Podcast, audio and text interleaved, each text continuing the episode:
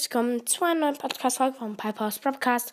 Ich mache heute in dieser Folge, wenn Brawl Stars realistisch wäre, also ja, ich, also ich sage euch drei Sachen, die ich unrealistisch finde an Brawl Stars.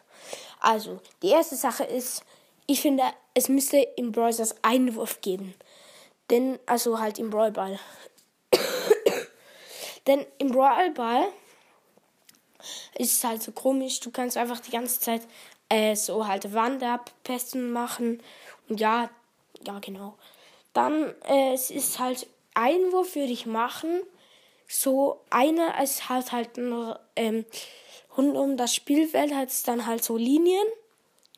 Und äh, ja, nachher kannst du halt dort stehen. Du kannst, die Gegner können dir keinen Schaden machen, äh, wenn es Einwurf ist.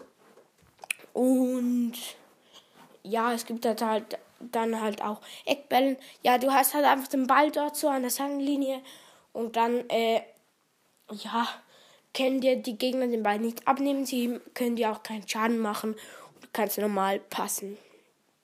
Ja, dann machen wir weiter mit dem nächsten Punkt und zwar keine Cubes. Also die Cubes in Solo und Du Showdown sind halt echt irgendwie komisch.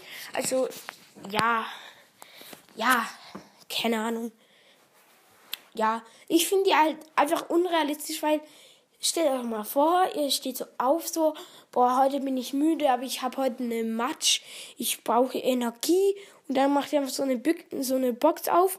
Ja, ich gönne mir jetzt mal 10 Cubes so und dann rasierst du so komplett alle ab, so. Ja, ja, ja. Ich finde das dumm.